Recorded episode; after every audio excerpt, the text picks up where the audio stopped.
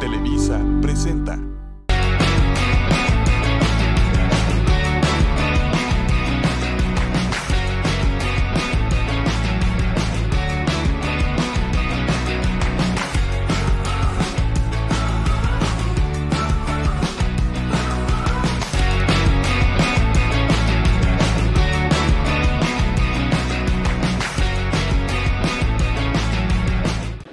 Tal? Muy buenas tardes. Soy Estefanía Cárdenas. Bienvenidos a un programa más de Hagamos Negocio. Y hoy estamos muy contentos porque estamos de visita en León, Guanajuato, en la AMPIC, en la Feria de la Asociación Nacional de Proveedores de la Industria del Calzado. Venimos a ver y a conocer todas las tendencias, los materiales de los fabricantes de calzado que vendrán para el 2023 y a ponernos un poquito en sintonía con la moda. Aquí nos encontramos y tenemos el gusto de entrevistar a Julia Weber. Julia es diseñadora de modas de Asintecal en Inspiramais Brasil. ¿Se acuerdan que hace poquito estuvimos por allá entrevistando a Walter Rodríguez? Pues ahora Julia está con nosotros y nos va a platicar de todo lo que viene en el mundo de la moda en respecto a tendencias, materiales, texturas y su experiencia siendo tan joven en un rubro tan importante como la moda y también tan competido. Hola Julia, placer eh, conocerla. Eh, ¿Cómo va? Hola, mucho gusto. Acá está todo, muy lindo, muy, muy alegre, interesante. Gracias por todo. Bienvenida a México. Eh, vamos a platicar un poquito, eh, falemos eh, un po poco da sua visita,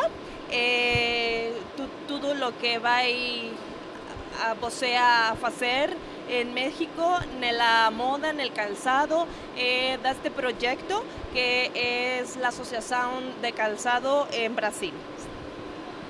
Bueno, acá estamos con una propuesta como una muestra gratis de, de que es Inspira Mais, porque Inspira Mais es el mayor salón de tendencias de innovación de materiales de Latinoamérica.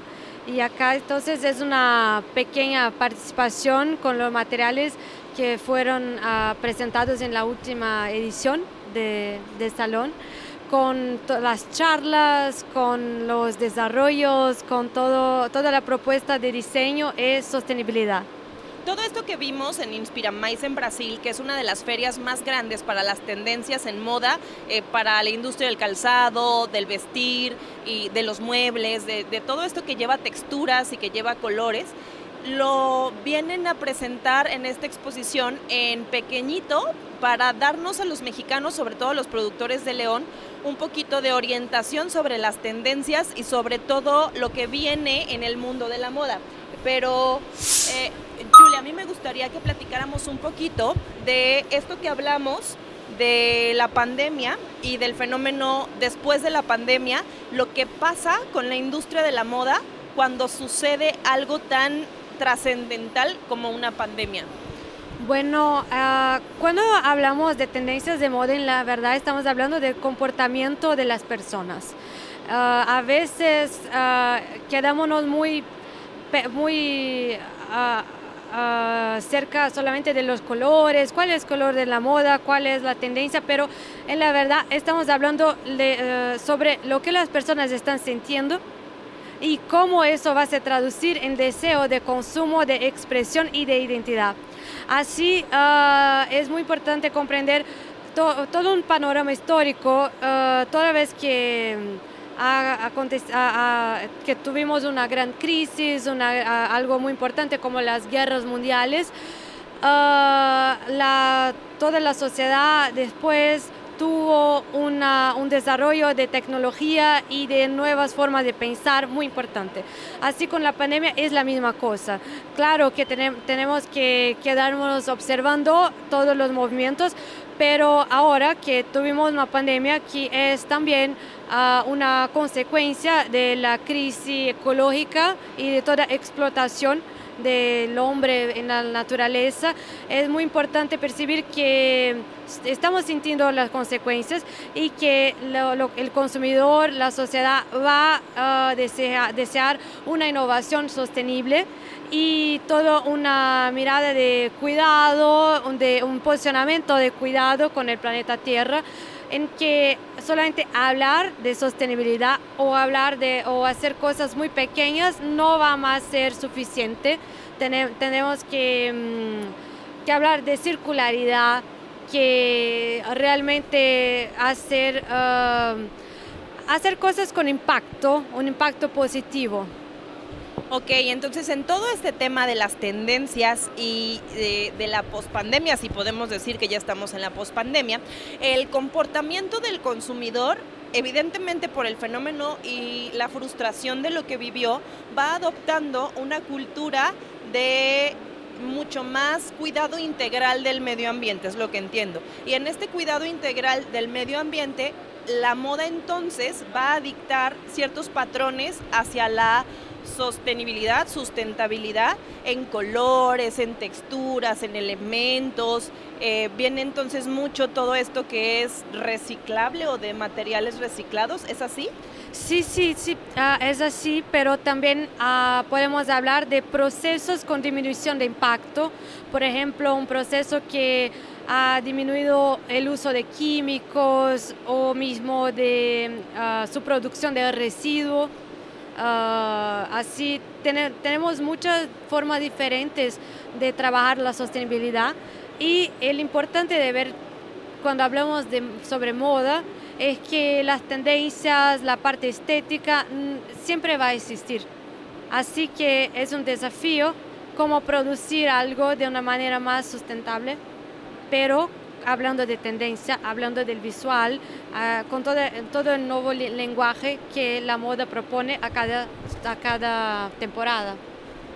Ok, y en todo esto, en la conferencia que acabas de dar antes de esta entrevista, hablabas de algo que me pareció súper interesante, que es de este sentido de moda con biomimética, por aquí lo tenía anotado, biomimética, que decías, bueno, eh, los seres humanos estamos tratando de emular los comportamientos de la naturaleza en, que, en cuestión de sostenibilidad y sustentabilidad, que ya lo hablamos, pero también hablabas de la abundancia, de la importancia de centrarnos también que si queremos emular la naturaleza debemos ser también abundantes. Sí, la verdad es que siempre que la sostenibilidad es una, algo que estamos eh, hablando, es normal que mucha gente se quede con, con miedo. Y también es un asunto que a veces es un poco difícil porque estamos acá en la industria hablando de toda una producción, hablando de responsabilidades con empleados, con empleos, con gente, con una producción. Y muchas veces la sostenibilidad tiene un posicionamiento solamente de producir menos, que es importante pensarmos porque sí, tenemos un problema muy grande de la forma como estamos produciendo hoy, pero como humanos somos parte de la naturaleza y en la naturaleza normalmente nadie habla de producir menos. Un árbol no produce menos frutos porque tal vez el impacto no sea, no, no sea bueno. Un árbol produce muchos frutos y cuando y todo, todo que se va afuera, en la verdad, es el nutriente para un, otra, un, otro, un otro ser, para una otra planta, para algo en el medio, es simbiosis. Así que la biomimética, que es la disciplina que busca inspiración para emular la, la naturaleza, es una, un camino muy importante en, en la investigación de tendencias de Inspira Más, porque estamos mirando para la biomimética, tanto en parte de proceso, de producción, de, de, cómo producir moda, cómo tener una industria de moda que sea más saludable para la ecología, pero también uh, podemos hablar de texturas, de formas que sean inspiradas en la naturaleza. Así es la biomimética. Es muy interesante y tocaste un tema fundamental que es la simbiosis. Y hablabas también de esta simbiosis entre la artesanía, la herencia y la innovación. ¿Cómo la moda está logrando conjuntar estos dos parámetros universales en esta simbiosis para las tendencias del 2023?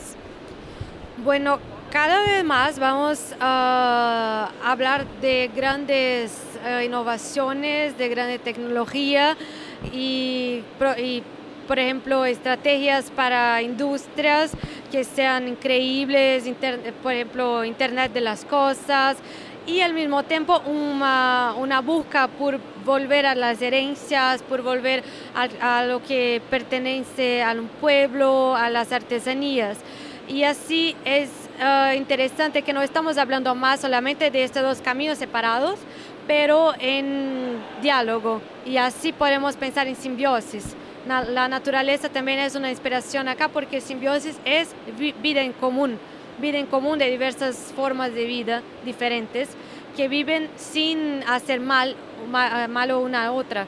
Y, y así cuando pensamos en esta inspiración para la moda, podemos pensar en, por ejemplo, en colecciones cápsulas, en mezclar procesos de artesanos con una parte de la industria o al contrario, o al revés, algo hecho por la industria que después va, para un artesano. Uh, Ah, en fin, eh, eh, pienso que toda forma de colaboratividad es importante. Hablamos mucho de collabs en la moda y cuando estamos hablando de marcas de moda, de negocios de moda, eh, normalmente las colecciones cápsulas son un buen camino para empezar. Muy bien, en el tema de los fashion shows y de las pasarelas, hemos visto, bueno, los que no nos dedicamos a la moda, a veces vemos diseños y tendencias extravagantes. Por ejemplo, hace rato nos presentabas toda una tendencia con respecto a los hongos que viene eh, a copiar un poco sus texturas. Pero no quiere decir que tengamos que salir disfrazados de hongos, ¿cierto? Y esta extravagancia de los desfiles es solo para anunciar la tendencia. Pero ¿cómo en realidad eso se baja a los productos de consumo de nosotros? Bueno, en la verdad, cuando estamos hablando de la extravagancia de los desfiles, podemos pensar que uh, sí lo hay, una parcela de gente que, que les gusta por vestir, vestirse así y que estamos hablando de, de, una manifestación de arte, de lenguaje y de comportamiento. Entonces sí, después de más o menos dos temporadas, probablemente esta idea va a ser masificada si hablamos de hongos, por ejemplo, puede ser solamente una, acá una textura y no es difícil pensar en, un, material, en, una bolsa, por ejemplo, con una, con una textura que, que, se, que emula una, una piel de hongo. O, por ejemplo, acá hay ah, todavía más simple, si veo un hongo, normalmente tenemos este tipo de, superficie que es toda sinuosa, toda orgánica y acá también. Y normalmente cuando una, tendencia ah, llega a la masificación, ah, no, no, es, no necesariamente la persona sabe que la idea ah, ha venido de hongos, pero está en el espíritu del tiempo, está en el zeitgeist.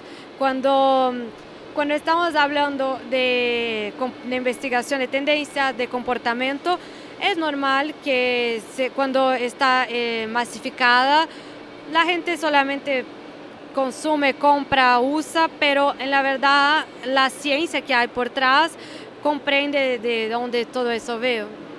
Y en todos los años ha sido así, ¿cierto? En todos los años lo que nosotros vemos al final es solo la implementación de esa tendencia a menor escala pero regularmente viene de algún propósito o de alguna raíz, como en este caso nos comentas los hongos.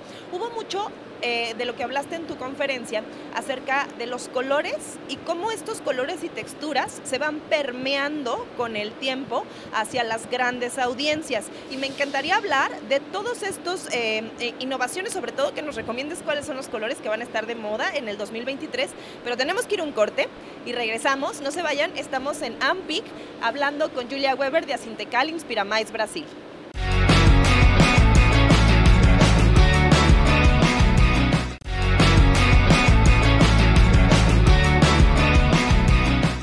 Nos comentaba un poquito que vienen como eh, las formas de piel de hongos, pero si quieren saber más, pueden ver el programa por nuestros canales de YouTube y redes sociales para que se enteren de todo lo que ya hablamos en la parte anterior de nuestro programa. Y vamos a seguir platicando, Julia, acerca de los colores. Los colores que vienen en tendencia para el 2023, que nos decías que son morado, beige y blanco, pero explícanos un poquito y cómo esto va permeando poco a poco. Bueno, ah, en la verdad eh, no existe más como el color de la temporada porque estamos hablando de, un momento de la contemporaneidad que tenemos ah, mm, muchos tipos de, estilos, de formas, ah, de modas, de tendencias y así es importante comprender cuáles, por ejemplo, los colores para la vanguardia, la innovación, los colores para eh, la masificación, para el gran público y así. Ah, cuando hablamos de, la innovación, que estamos ah, mirando toda la naturaleza, los hongos, biomateriales, es muy común tener eh, el beige, que es un, un tono más natural, más calmo.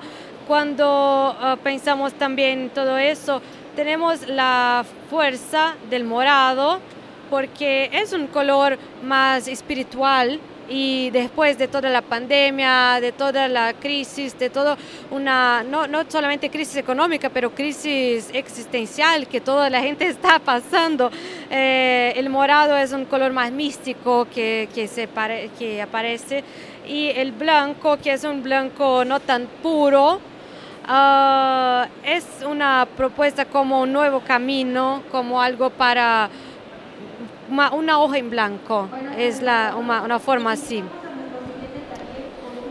Es muy interesante lo que nos cuenta y cómo los colores de la moda tienen el fundamento en lo que estamos pensando y sintiendo después de la pandemia. Me parece sumamente lógico. Posteriormente hoy vamos a hablar, como siempre, con nuestra psicóloga experta, Teria Alejo, y seguramente coincidirá en que los estamos dictando con nuestro pensamiento, con nuestra conciencia.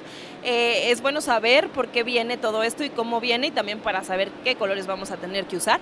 Y hablabas un poquito en tu presentación que estos colores van dirigidos al principio a un sector pequeño de la población y posteriormente pasan al 30% y después al 60% y entonces al principio los del 30% y los del 60% están en otro rollo de colores, ¿cierto? ¿Me podrías explicar un poco más de esto? Cuando hablamos de, ah, de cualquier tipo de innovación, no solamente en la moda, ah, es normal que que hagan, que tienen personas, personas más abiertas a la innovación, que no necesitan verla en, ningún lugar o nadie a utilizar la innovación, que son ah, más auténticas, que la innovación tiene todo que ver con lo que la persona está viviendo y así uh, es como una lógica matemática. Normalmente más o menos 10% de la población, población Ah, tiene un comportamiento más así. Eh, por eso hablamos que es el topo de la pirámide.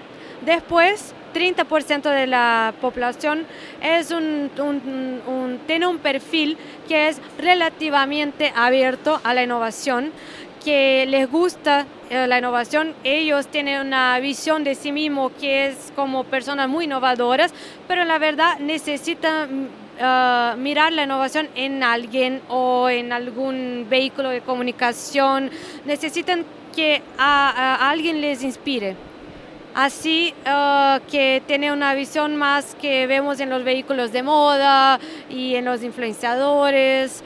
Y después tenemos la mayoría de la población que son como 60% más o menos, que son personas un poco más conservadoras, un poco más resistentes y que van a adherir a, alguna innovación después que eh, esta ya es norma, ya estás en toda la gente, ya es algo que, que miro y veo que todo el mundo está usando. Por ejemplo, una, algo muy... Muy, muy, característico que pienso que toda la gente vivió fue ah, cuando en los años 2000 empezamos a, vestir calzas justas, calzas como el denim justo, del jeans skinny. Mucha gente pensó, no, nunca voy a utilizar eso y ahora es normal. Ahora la novedad es el opuesto, pero cuántos años para llegar acá. Entonces, a veces eh, es, algo que, que depende del comportamiento y el perfil de la persona que va abrirse para una novedad muy rápidamente o necesitas una simplificación del lenguaje y algo que se torne cada vez más normalizado. Con los colores es la misma cosa. Por ejemplo, cuando hablamos de un color ya más masificado, estamos hablando mucho de un rojo más, más uh, oscuro, más fechado. Y, y, también el dorado, cuando hablamos de metalizados, un dorado que no es tan amarillo, pero poco rosado. Así tenemos siempre una, una evolución de, de, los lenguajes de innovaciones, sean colores, sean formas, sean modas, sean ideas. Por ejemplo, mismo cuando hablamos de sostenibilidad, ah, sostenibilidad es una innovación, pero ojalá que sea norma en el futuro. Claro, y bueno, eh, esta mecánica de transición de cómo uno va adoptando poco a poco, obviamente porque lo vio en algún otro lado, es muy interesante y me ha aclarado mucho entonces cómo se va permeando las tendencias de la moda, no nomás en la moda, sino en todos los negocios. Claro que nos da también una visión estratégica de qué podríamos hacer nosotros como empresarios para empezar a poner nuestros productos en circulación y hacer que sean adoptados por la mayoría de la población. Me gustaría también platicar contigo, Julia, de tu carrera. Tú siendo tan joven y diseñadora, ahora haciendo tendencias para toda Latinoamérica, ¿cuál es el mayor reto de tu carrera eh, actualmente cuando tienes que enfrentar a una industria tan complicada? Bueno,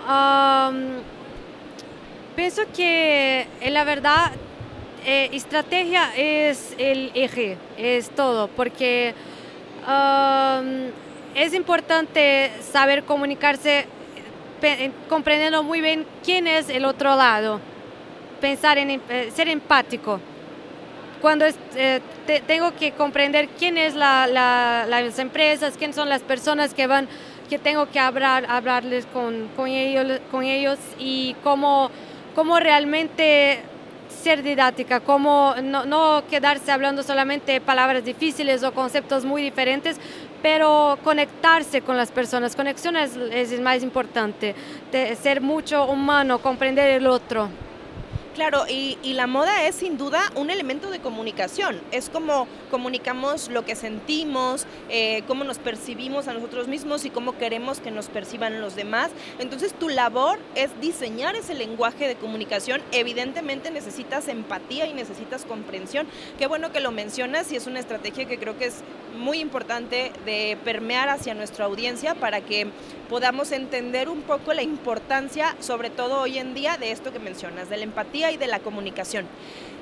Tenemos a Terry Alejo con nosotros, que como ya la conocen, es nuestra psicóloga organizacional y ha estado escuchando toda tu entrevista y ha estado poniendo mucha atención en lo que nos cuentas, en lo que nos comentas, en lo que hemos aprendido hoy contigo. Vamos a pasar con ella para que te diga qué es lo que ve desde su lado psicológico, místico, encantador de nuestra querida amiga Terialejo. Ah, Terialejo, vamos con ella y regresamos para agradecerte y despedirnos. Muchísimas gracias, mi querida Steph. Julia, ha sido un placer escucharte y cómo nos puedes describir cómo las tendencias de moda ahora vienen más hacia lo ecológico que hacia lo egocéntrico. Y podemos ver cómo desde Inspira Mais en Brasil viene toda esta nueva tendencia donde se combina la parte digital con la parte más ecológica, donde vemos piel que abraza, pero que no es realmente piel, que son eh, texturas muy interesantes, vemos hologramas y vemos diferentes colores que emulan lo que podríamos ver en la vida digital, pero al mismo tiempo colores que nos regresan a esta parte más espiritual, como lo decías, Steph, con este color morado de la transmutación, con el blanco que quiere decir pureza, con este topé beige que nos conecta más con la tierra. Y mi querida Julia, la verdad es que es un honor tenerte aquí del programa y yo quisiera preguntarte, ¿qué es esto de la moda eh, future proof? Esta moda que es a prueba del futuro. Bueno, uh, estamos en un momento de grandes cambios y muchas incertidumbres. Uh, en la verdad es que no sabemos lo que se va a pasar en el futuro. Así, cuando hablamos de tendencias de moda, es, algo que no, no es más actual solamente mirar a una tendencia y, y ponerla en la colección sin reflexión. tendremos que uh, reflejar lo que hace más sentido para, para nuestra marca, para el público que trabajamos, para el posicionamiento de mercado que tenemos y principalmente habla, hablar de relevancia, cómo conectarnos con las personas, cómo tener una narrativa que tenga, que tenga un posicionamiento positivo y que, que emocione a las personas. Julia, entonces la palabra principal en ese caso sería relevancia. Dale, exactamente. Oye, quiero preguntarte a ti, tú como consultora tanto de imagen como de sustentabilidad en Inspiramay, ¿cómo haces para mantener un equilibrio entre tu vida personal y tu vida profesional? Porque además sabemos que viajas mucho por todos lados. Bueno, uh, es, esta es una pregunta muy difícil, la peor de todas, pienso, porque uh, a veces uh, es todo mezclado, es todo mezclado, especialmente cuando se trabaja con investigación de tendencias, con estudio de las personas, del comportamiento, porque a todo momento necesito, necesito del ocio creativo y de aplicar lo que estoy viendo que, lo que estoy investigando. Es importante uh, tener una vida cultural porque el arte habla de lo que las personas están sintiendo. Así que pienso que la vida profesional y personal es casi la misma, la misma cosa.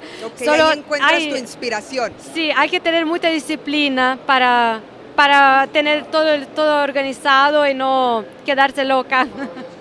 Sí, me imagino, porque esto de estar viendo las tendencias es todo un reto. Pues mi querida Julia, muchísimas gracias. Steph, regresamos contigo. Y bueno, Julia, un placer tenerte aquí con nosotros.